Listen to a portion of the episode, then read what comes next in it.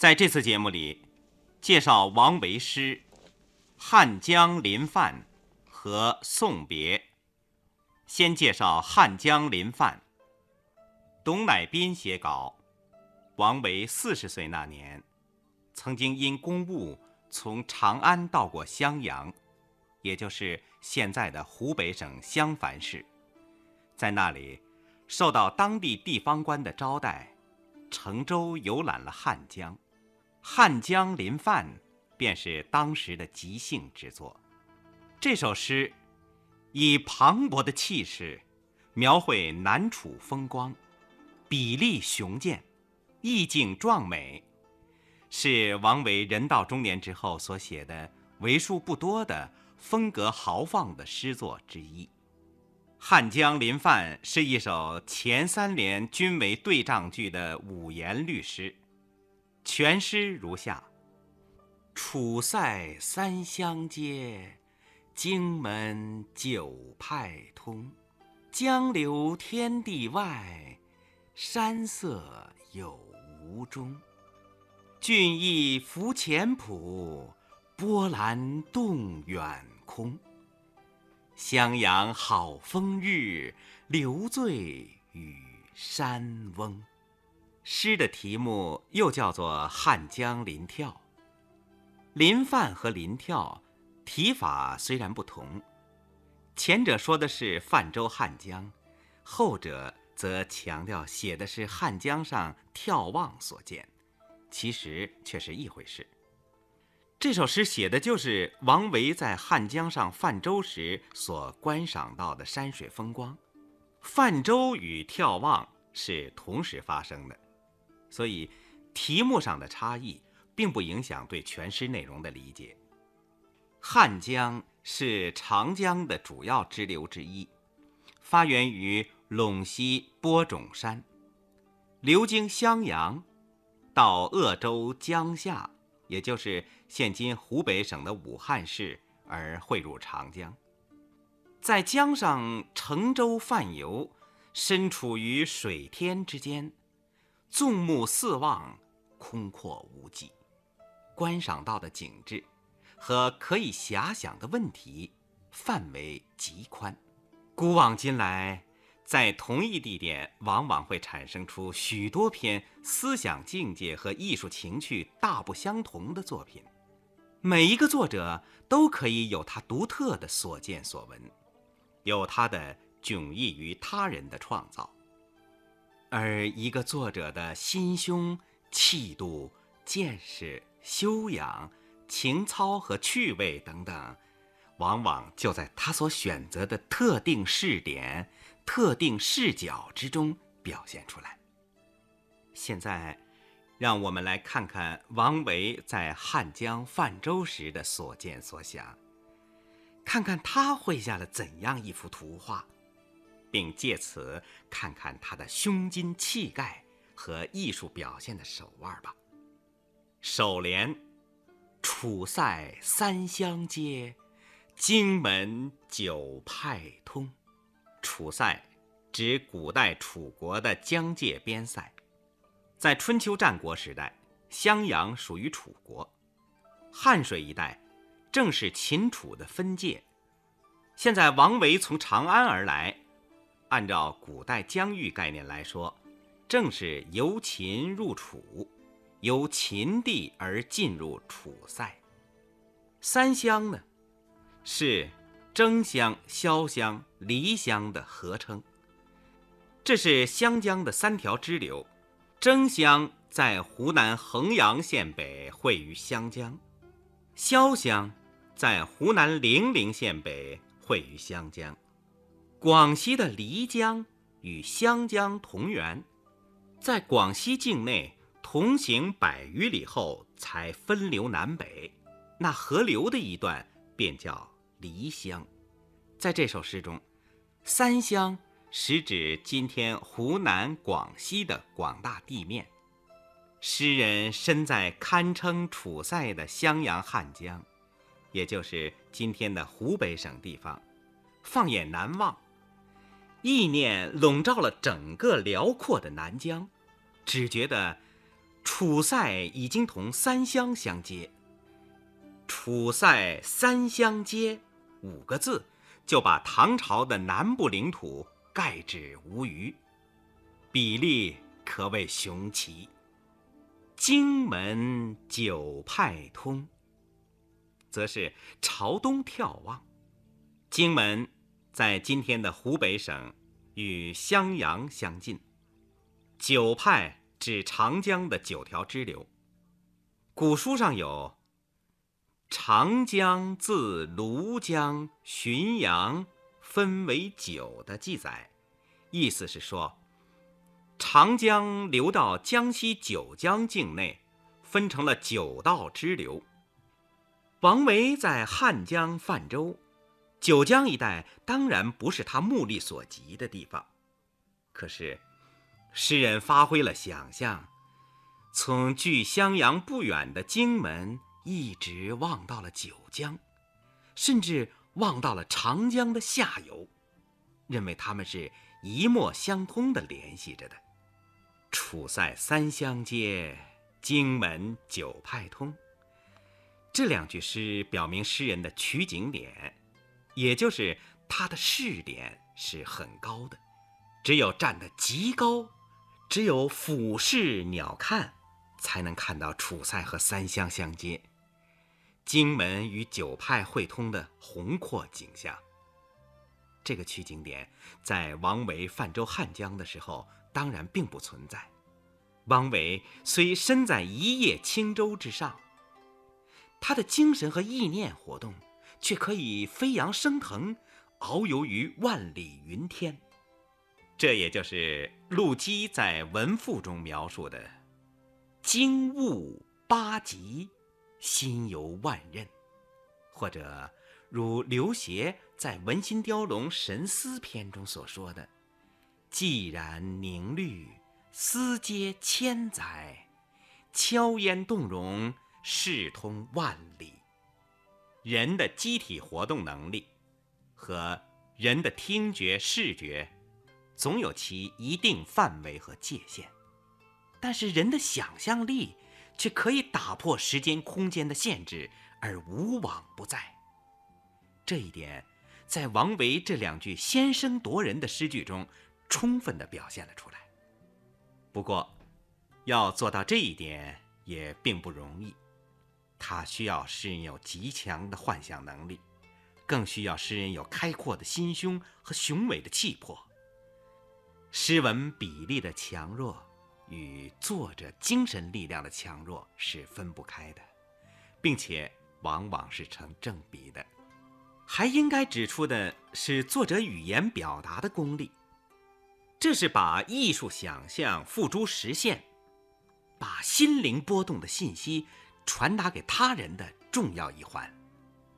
楚塞三湘接，荆门九派通这两句诗，声律和谐，仄仄平平仄，平平仄仄平，很严谨。对仗呢也很巧妙，以实有的荆门对虚拟的楚塞，地名对地名。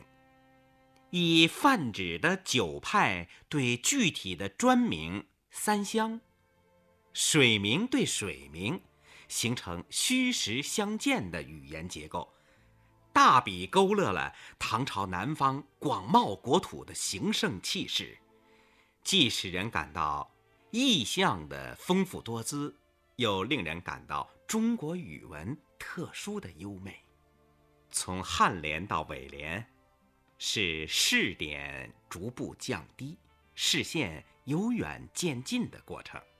颔联“江流天地外，山色有无中”，该是诗人伫立船头、翘首四望时的观感。滔滔大江就在自己的面前流去，视角很自然的由上联的鸟瞰。变成了现在的平视，平视而极目望远，视线一直追随着浩荡江水，直到无穷远之处，仍然不见江水的尽头，这才会产生江流天地外的感觉。李白在《庐山谣寄卢氏玉虚舟》诗中说：“登高壮观天地问，大江茫茫去不还。”写的也类似这种情况。和李白的诗句相比较呢，王维的“江流天地外”更为凝练而空灵洒脱。这是因为王维并不直接描写江水，而是着力表现观察江水流动时的心理体验。以情理而论，江水无论如何奔腾浩荡，一去不还，要流到天地以外去，总是不可能的。但是在一望无际的浩渺江面上纵目远望，任何人都会想一想：这么多的江水究竟是流到哪里去了呢？是流到东海去了吗？可东海再大，这日夜不息的流去的江水，也总要把它装满吧？这真是自然界的一个谜。而江流天地外，仿佛是对这个谜赋予诗意的回答，颇有情趣。这句诗“江流天地外”固然写得好，但是如果没有精彩的对句，就不免减色了。山色有无中，堪称妙手天成的巧对。这一句妙在何处？首先，上句写平流的江面，这句写高耸的峰，都是眼前之景，而一低一高相映成趣，使得画面参差有致，绝无平板之弊。其次，上句写江水奔流，突出了动态，这句写山色迷蒙。注目于容颜，既有声势的豪壮，又有姿态的飘逸。还有两句各用了一副当句对，使对仗形式多变而不呆滞。上句“江流天地外”，“天地”二字在句中相对；下句“山色有无中”，“有无”二字在句中相对。而“天地”与“有无”。又以相似的并列结构为对，语言文字的运用于轻松自然之中，显出熨帖和精彩。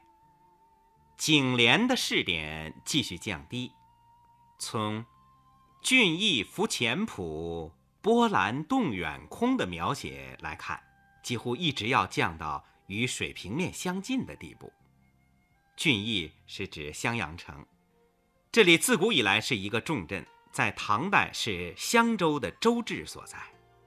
偌大一座城池，如今从极低的视角，而且又是在颠簸不定的轻舟上远望过去，竟像是浮在水面上一般。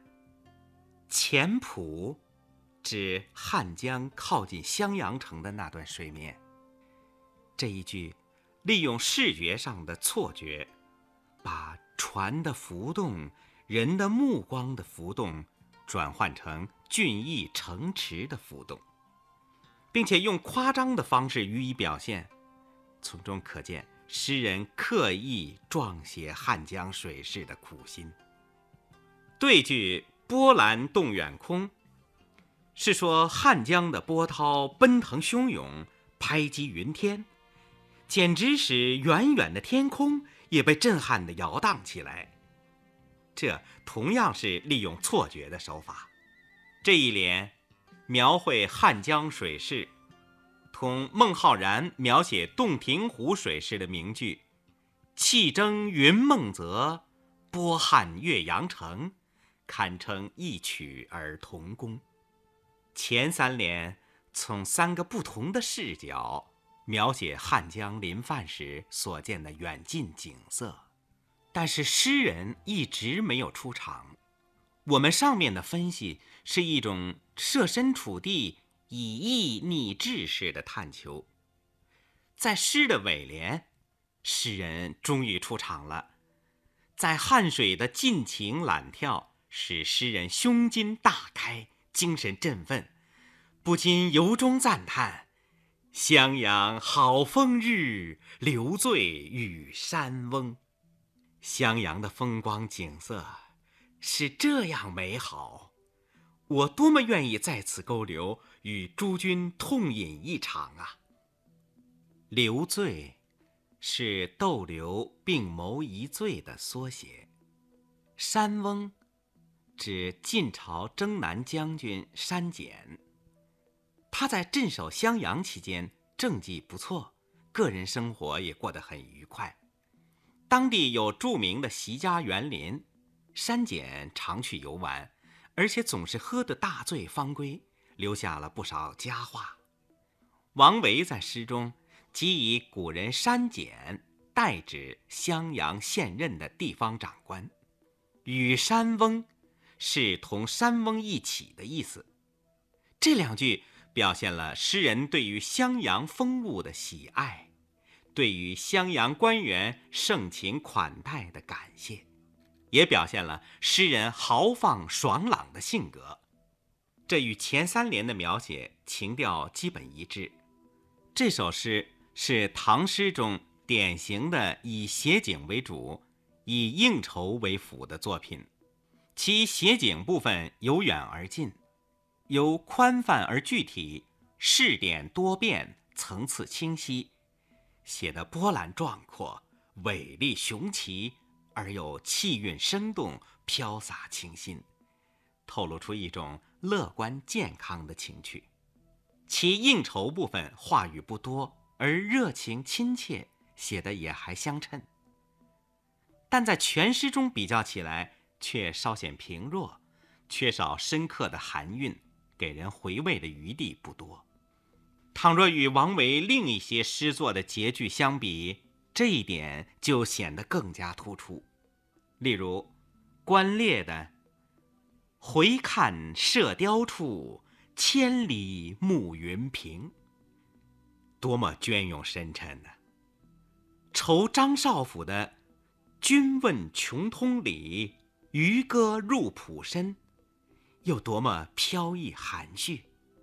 他们都能使全诗在结尾处翻出新意或创辟新境，为“襄阳好风日，留醉与山翁”两句所不及。看来，应酬的目的。对诗人的构思和用笔多少有些限制。现在把这首《汉江临泛》再朗读一遍：“楚塞三湘接，荆门九派通。江流天地外，山色有无中。俊逸浮浅浦，波澜动远空。”襄阳好风日，留醉与山翁。